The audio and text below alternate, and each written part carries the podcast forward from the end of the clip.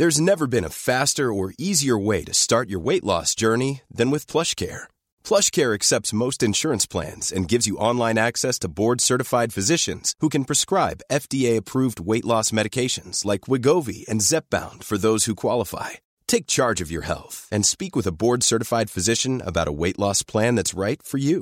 Get started today at plushcare.com slash weight loss. That's plushcare.com slash weight loss. plushcare.com slash weight loss. C'est un circuit touristique pas comme les autres, pour un pays pas comme les autres. Le tank est placé ici depuis 1968. Depuis 2011, Andrei Smolensky organise des Soviet Tours pour les rares touristes autorisés à venir en Transnistrie. C'est vrai que quand on pense tourisme, ce n'est pas la Transnistrie qui vient tout de suite à l'esprit, encore moins depuis la guerre. Déjà, la Transnistrie, géographiquement, ça demande des éclaircissements. Mais oubliez Google Maps, le moteur de recherche cartographique, échouera à le trouver. Le pays n'existe pas, officiellement, en tout cas. Pourtant, il est bien un enjeu stratégique.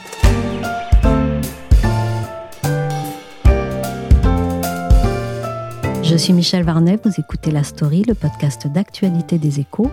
Et pour la reprise de La Story, après une pause estivale, on va s'intéresser toute la semaine à ces territoires réels qui ont une existence grise, les enclaves. Premier voyage, presque clandestin, en Transnistrie. À l'époque, les biens de consommation avaient 20 ans de retard sur l'Ouest et le mur n'était pas franchement un lieu de villégiature. Mais voilà que tous ces rebuts d'un pays qui est mort reviennent à la mode. Nostalgie, quand tu nous tiens. Là, on était à Berlin il y a une bonne douzaine d'années, en pleine bouffée de ce que l'on appelait l'ostalgie. C'est cette nostalgie de l'ère soviétique en Allemagne de l'Est que le film Goodbye Lenin avait à l'époque ravivé. Berlin a depuis changé de style. Ce n'est pas le cas de la Transnistrie. Et déjà, pour y aller, il faut s'accrocher. Alors il y a deux moyens d'aller en Transnistrie. Soit on passe par euh, l'Ukraine, qui est à l'est de la Transnistrie. En ce moment, c'est évidemment assez compliqué. Lucie Robquin est rédactrice en chef aux échos. Elle s'est discrètement rendue en Transnistrie pour un reportage. Soit on passe par la Moldavie, parce que finalement la Transnistrie appartient par la Moldavie, donc on arrive par l'ouest. Et ça, c'est finalement assez facile. J'ai été surprise. Euh, en fait, quand on arrive en Transnistrie, il y a trois postes frontières. On franchit un premier poste qui est le poste euh, moldave. Donc là, je suis passée sans aucun problème. Ensuite, on passe à un deuxième poste qui est celui des forces de l'OSCE. C'est celles qui sont chargées de résoudre le différent entre la Moldavie et la Transnistrie. Aucun problème encore. Et ensuite, il y a un troisième poste frontière. C'est celui des forces transnistriennes. C'est le seul où j'ai été arrêtée. C'est là où j'ai dû montrer mon passeport. Ils veulent vraiment montrer qu'ils sont un pays à part entière, donc ils, veulent suivre ces procédures euh, à la frontière. Et là, bah, c'était évidemment assez compliqué hein, parce que les journalistes internationaux sont interdits. Donc j'y suis allée sans carte de presse, sans carnet, sans stylo. J'ai montré un passeport vierge et tout s'est très bien passé. Quelle est l'histoire de ce pays, Lucie? Mais déjà, est-ce qu'on peut l'appeler pays, même s'il y a une frontière? Non, ce n'est pas un pays, c'est une république autoproclamée qui n'est reconnue ni par l'ONU ni par aucun autre pays, pas même la Russie, hein, qui pourtant soutient cette république. Et en fait, c'est une, enclave pro-russe qui a fait sécession de la Moldavie il y a 30 ans au moment de l'effondrement de l'Empire soviétique. Et euh, alors, leur argument à eux, c'est que finalement, au début des années 90, les Moldaves ont interdit aux russophones de parler russe. On leur a imposé de parler soit roumain, soit moldave. Ils n'étaient pas contents. Ils ont formé donc cette petite enclave à l'est de la Moldavie. Et ça fait 30 ans que ça dure. C'est ce qu'on appelle un conflit gelé, c'est-à-dire qu'ils ne s'entendent pas avec les Moldaves, mais il ne se passe absolument rien. Ils cohabitent en bonne intelligence. Voilà, donc c'est vraiment une enclave tout à fait particulière à l'est de l'Europe. Une fois le voyage effectué, une fois qu'on est entré dans ce pays qui n'en est pas un, donc, qu'est-ce qu'on trouve en Transnistrie? C'est très étonnant, hein, parce que moi, donc, je venais de Moldavie, je venais de la capitale qui s'appelle Chisinau. Et dès qu'on arrive en, Transnistrie, qui appartient donc toujours à la Moldavie, tout est russe. Donc les panneaux sont en russe, tout est en cyrillique. On parle russe, on pense russe, on mange russe. Voilà, moi j'ai mangé ce fameux borch, qui est la soupe russe euh, à la betterave. J'ai aussi visité des appartements, donc c'est quand même assez vieillot, hein, c'est très pauvre. Euh, il n'y a pas de double vitrage, donc les gens ont, ont très froid l'hiver. Donc quand on vient de Paris, évidemment, il y a un certain contraste. Mais ce qui est assez étonnant, c'est qu'après avoir passé trois jours jour à, Chisinau, donc dans la capitale moldave, eh ben on se rend compte que la Transnistrie est plus riche que le reste de la Moldavie. Pourquoi? Parce que c'est une enclave qui est soutenue par les Russes. Tous les habitants de Transnistrie, ils sont 500 000 à environ, disposent de l'électricité gratuite. Donc on, voit beaucoup d'usines quand on traverse le pays. On voit une certaine richesse. Il y a, des gens qui conduisent en Lada, hein, c'est ces vieilles voitures de l'Union soviétique, mais il y a aussi des gens qui conduisent en Mercedes et en Audi. Donc c'est vraiment une cohabitation de grande pauvreté et puis d'une certaine richesse. La Transnistrie n'est pas reconnue par la communauté internationale, mais elle voudrait rejoindre la Fédération de Russie. Pourquoi tout y est-il russe?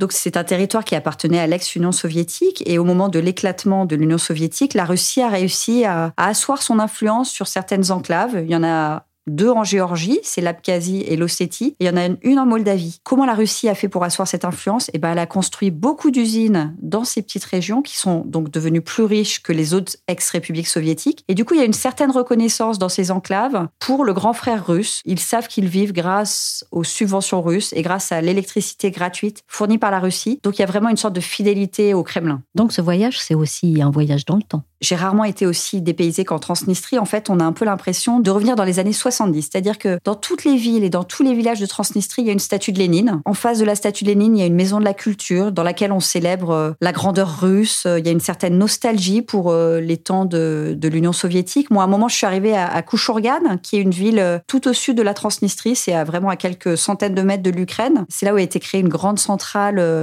électrique pour l'ensemble de la Moldavie. Et donc, je suis arrivée, ils allaient célébrer les 60 de la ville. Et donc, il y avait des festivités qui se préparaient et j'ai eu la chance d'assister euh, à la répétition d'un récital. C'était une jeune femme qui a commencé à entonner une complainte pleine de nostalgie où elle expliquait qu'à l'époque, on pouvait aller chez les voisins sans être invité, euh, qu'il n'y avait pas de haine, pas de jalousie. Enfin, c'était assez poignant en fait. Hein. C'était une belle chanson. Et euh, voilà, donc on, on a l'impression d'être projeté 50 ans en arrière. C'est absolument fascinant.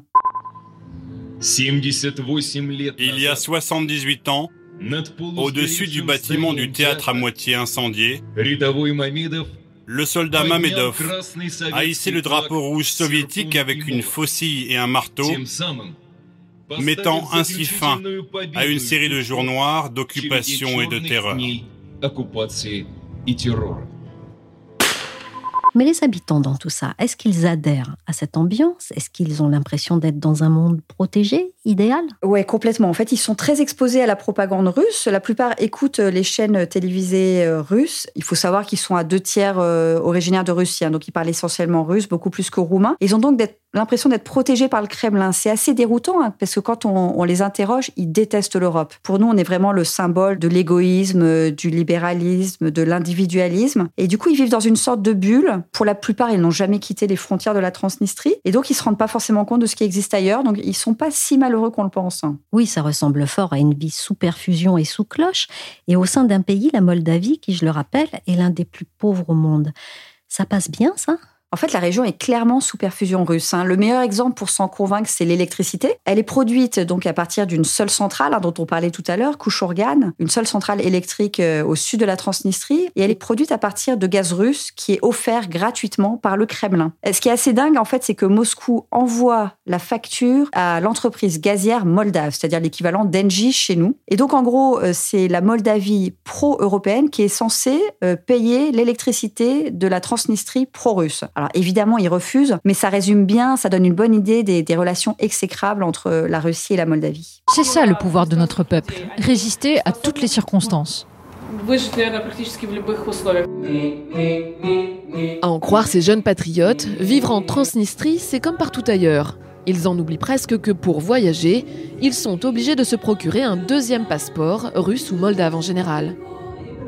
Mais cette situation bizarre n'a-t-elle pas un revers pour la liberté de mouvement des habitants? Ah si, complètement. Hein. La, liberté de mouvement est, extrêmement réduite. La plupart des habitants de Transnistrie n'ont pas quitté le territoire. En fait, il y a plusieurs possibilités. Alors, avec leur euh, passeport de Transnistrie, ils ont le droit d'aller en Moldavie, parce que pour la Moldavie, ce n'est pas une enclave russe, c'est la Moldavie. Donc, ils peuvent circuler en Moldavie. En revanche, avec ce passeport de Transnistrie, ils n'ont le droit d'aller que dans deux autres régions du monde, c'est l'Ossétie et l'Abkhazie. C'est les deux enclaves dont on parlait qui se trouvent en Géorgie. Sauf qu'en Transnistrie, il n'y a pas d'aéroport, donc il n'y a aucun moyen pour eux d'aller dans ces enclaves. Donc la plupart des habitants de Transnistrie sont confinés chez eux et le resteront toute leur vie. Moi, c'était assez fascinant hein, parce que je me suis promenée euh, beaucoup avec un jeune de 30 ans qui assumait totalement le fait de ne jamais sortir de son pays. Il était pourtant totalement bilingue, enfin vraiment brillant, mais il ne sortira jamais de son pays et ça avait l'air de lui convenir. Alors évidemment, les habitants de Transnistrie peuvent demander un passeport moldave qui leur donnerait notamment le droit d'aller en Europe, mais la plupart ne le souhaitent pas. C'est comme un peu des Basques qui n'aimeraient pas être reconnus comme français. Les Transnistriens ne veulent pas être moldaves, donc ils ne demandent pas de passeport moldave. Euh, certains, en revanche, ont des passeports russes, donc ça, ça leur permet de voyager notamment vers la Russie. Euh, d'autres ont des passeports roumains, beaucoup sont d'origine roumaine. Euh, voilà, donc c'est très compliqué, mais on sent que leur liberté de mouvement est dans tous les cas assez limitée. Moi, quand j'y étais, j'avais un peu l'impression de, c'est pas la Corée du Nord, hein, mais on a un peu l'impression qu'il y a les mêmes, les mêmes limites, les mêmes travers pour la population, et, et c'est étonnant parce que je n'ai mis que deux heures et demie pour y aller. C'est un vol direct qui va de, Paris à Chisinau, et à l'inverse, ces personnes-là n'ont presque pas de perspective d'aller en Europe. Comme le colonel Alexandru Karaman, vétéran de la guerre de Transnistrie. De cette guerre contre les Russes, il a conservé de nombreuses photos de ses frères d'armes. Aujourd'hui, ce sont les jours à venir qu'il redoute. Ce vétéran avait prévenu les autorités moldaves de l'invasion russe en Ukraine, bien avant qu'elle n'ait lieu, et pour lui il y a peu de doute, la prochaine cible de l'armée rouge est la Moldavie. Oui, et ça risque de ne pas s'arranger avec la guerre entre la Russie et l'Ukraine.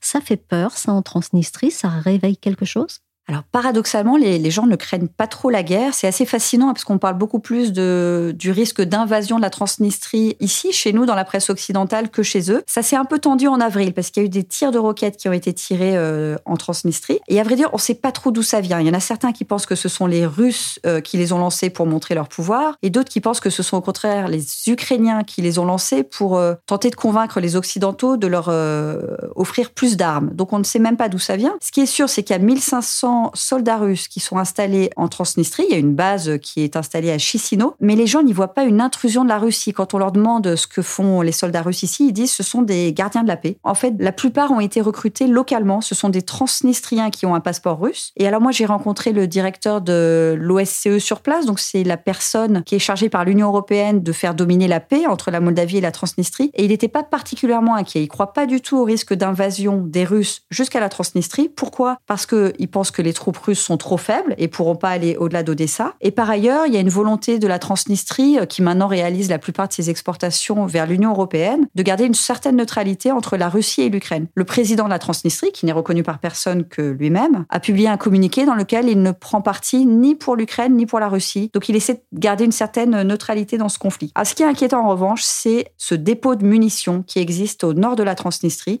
C'est à Kobasna, j'y suis allée. C'est le plus gros d'Europe de l'Est. Ça date de l'ère soviétique. Personne ne sait ce qu'il y a dedans. L'OSCE n'a plus le droit d'y aller depuis 10 ans. Il y a, semble-t-il, des tonnes, je crois 20 000 tonnes de munitions, de roquettes, enfin d'explosifs. Si ça explose, tout le monde s'accorde à dire que ce serait à peu près équivalent à l'explosion qui a eu lieu dans le port de Beyrouth il y a deux ans. Donc c'est considérable.